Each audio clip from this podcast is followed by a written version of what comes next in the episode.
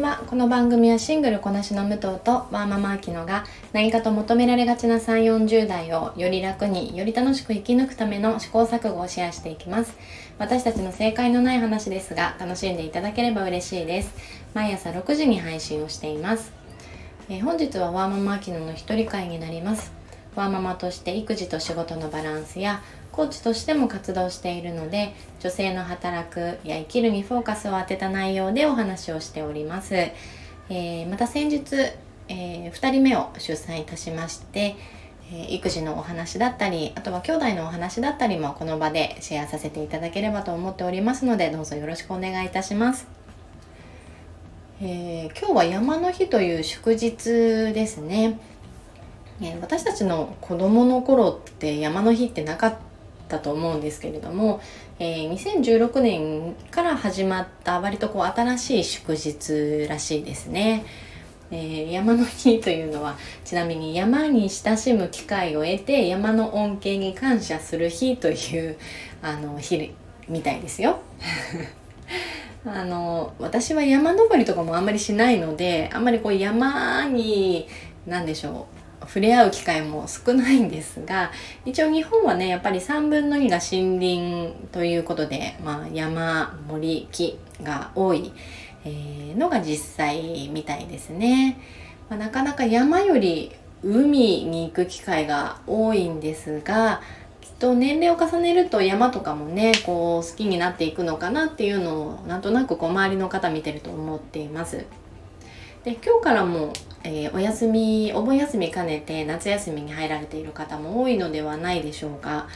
でも今年はねあのなんか台風が2つほどちょうどこのお盆休みに、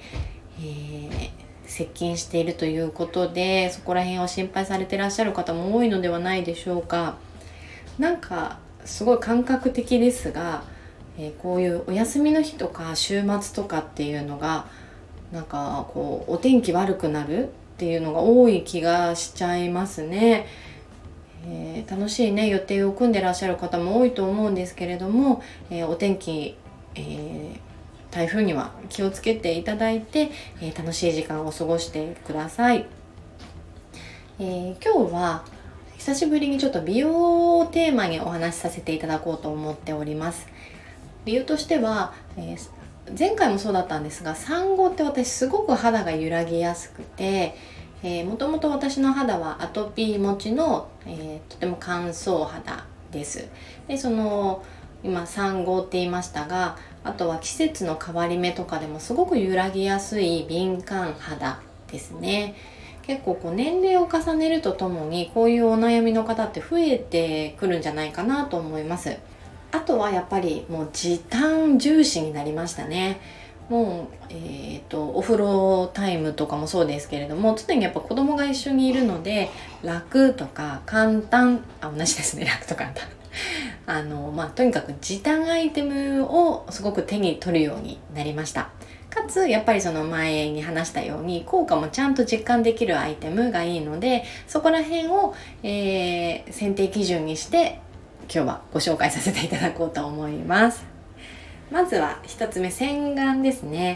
洗顔って私結構難民になりやすいんですが皆さんいかがですか？今いっぱいいいの出てると思うんですけれども何でしょう？これっていうのになかなか出会えないっていうのが私正直なところです。ただ仕事柄やっぱり落とすっていうのが一番大切な土台と思っているので、えー、その洗顔の時間と、えー、洗顔に使うこうアイテムっていうのにはやっぱりこだわりたいんですよね。でその中でちょっと最近良かったのがあったのでご紹介させてください。えー、エンチャンティという、えー、ブランドのクレンジングフェイスウォッシュです。一応あの名前にクレンジングって入ってるんですが私、えっ、ー、とアイメイクとかは別でポイントメイクでちょっとちゃんと落としてます。あの落ちなくもないんですがちょっとそこは気になるので、えー、できれば別でポイントメイクは落とすのはおすすめです。まあ、ただこのアイテムですね、えー、ピーリング効果もありつつ、えー、美容液も兼ね備えているっていう何でしょうこう強弱がこの1本で、えー、含まれているようなアイテムなんですよね。で使い続けることによってすごく効果を感じています。そのピーリング効果によってしっかりあの不要なものは落としてくれますが美容液効果によってお肌に対してこう優しくアプローチしてくれているっていうのを洗い上がりにすごくね実感するんですよね。でこう今使い続けてますがトーンアップしてるっていうのをあの感じています。やっぱりあの産後結構シミとかなんでしょうくすみとかっていうのがすごく気になっていたのでそういった部分に結構アプローチしてくれてるアイテムです。であとこのあの商品の好きなところもう一つこれポンプ式なんですよ。洗顔料でポンプ式って結構珍しいと思うんですがあのそこもね本当にあの時短重視の私としてはポイント高いんですよね。あのキャップを外してるのすらめんどくさい。でかつこうくるくるくるって回すタイプのキャップっていうのは本当にめんどくさいです。なのであの急いでる時にこうポンプワンプッシュすればいいだけのアイテムあのとってもね気に入っています。で次ご紹介するのがアスレティアというブランドのコアバランスオイルですね。これは美容液に入るんですかね、えー、オイル状と水状の2層になっていて使用する前にこうシャカシャカ振って混ぜて、えー、使うんですが洗顔の次にすぐ使うアイテムなんですよ。結構オイルっていうと、えー、スキンケアの後半にね持ってきてこう蓋をするイメージもあの多いと思うんですがこれは洗顔後すぐのお肌まっさらな状態にのせます、まあ、それによってお肌をこう柔らかくふっくらしてくれるので次に入れるアイテム、まあ、化粧水とかですねっていうのをの浸透率を高めてくれる効果があるんですが本当に塗布後軽くマッサージすることでお肌柔らかくなったなっていうのをね結構実感できると思います。で、えっと、私先ほど話したように乾燥肌で結構インナードライなのでこう保湿しても保湿してもなんか乾燥が抜けないんですよね。そういう方にもぜひ使っていただきたいこう導入剤として、えー、最初にこういうアイテムを使ってからスキンケアを始めることで全然その効果が変わってきます。ちなみに化粧水もこのアスレティアさんの使ってた時期があったんですけれどもあのそんなにね化粧水に関してはこう可もなく不可もなく というところなので私はあのダブル使いは今はしていません。ただこのオイルは本当におすすめなので是非乾燥で悩んでいるっていう方あの夏ってこうお肌の表面がオイリーになりやすくてあの油分がかんあのオイル肌と感じている方多いんですが実はエアコンとかでこう中が乾燥している方とっても多いんですよね。なので夏こそスキンケア気をつけた方がいいなと思っているので一つこういうあのベタつきが気になるってオイルあのあんま好きじゃないっていう方にこそちょっと使ってほしいなって思うアイテムです。で余談ですがこのアスレティアっていうブランド結構ユニセックスな商品も多くてあの男性へのプレゼントにも結構おすすめです。香りもあのすごく爽やかな植物性のものなので、えー、そんなにねあの嫌いな方いないんじゃないかなと思います。で最後3つ目なんですが、えー、エフェオーガニックのモイスチャーローションです。まあ、これはね本当に不動の人気と言っても過言ではないのかなと思いますがえー、コスメキッチンなんかで、え、販売されている、え、商品です。これはもうとにかく保湿力が高くて、えなんか乾燥が気になる時とか、えもちろん揺らぎ揺らいでるなって感じた時に私はやっぱりこう手に取りますね。なんかあのヒアルロン酸の、まあ、5倍の保湿力があるらしいんですが、まあ、あの使用してもらうとその保湿力の高さはすごく感じてもらえると思います。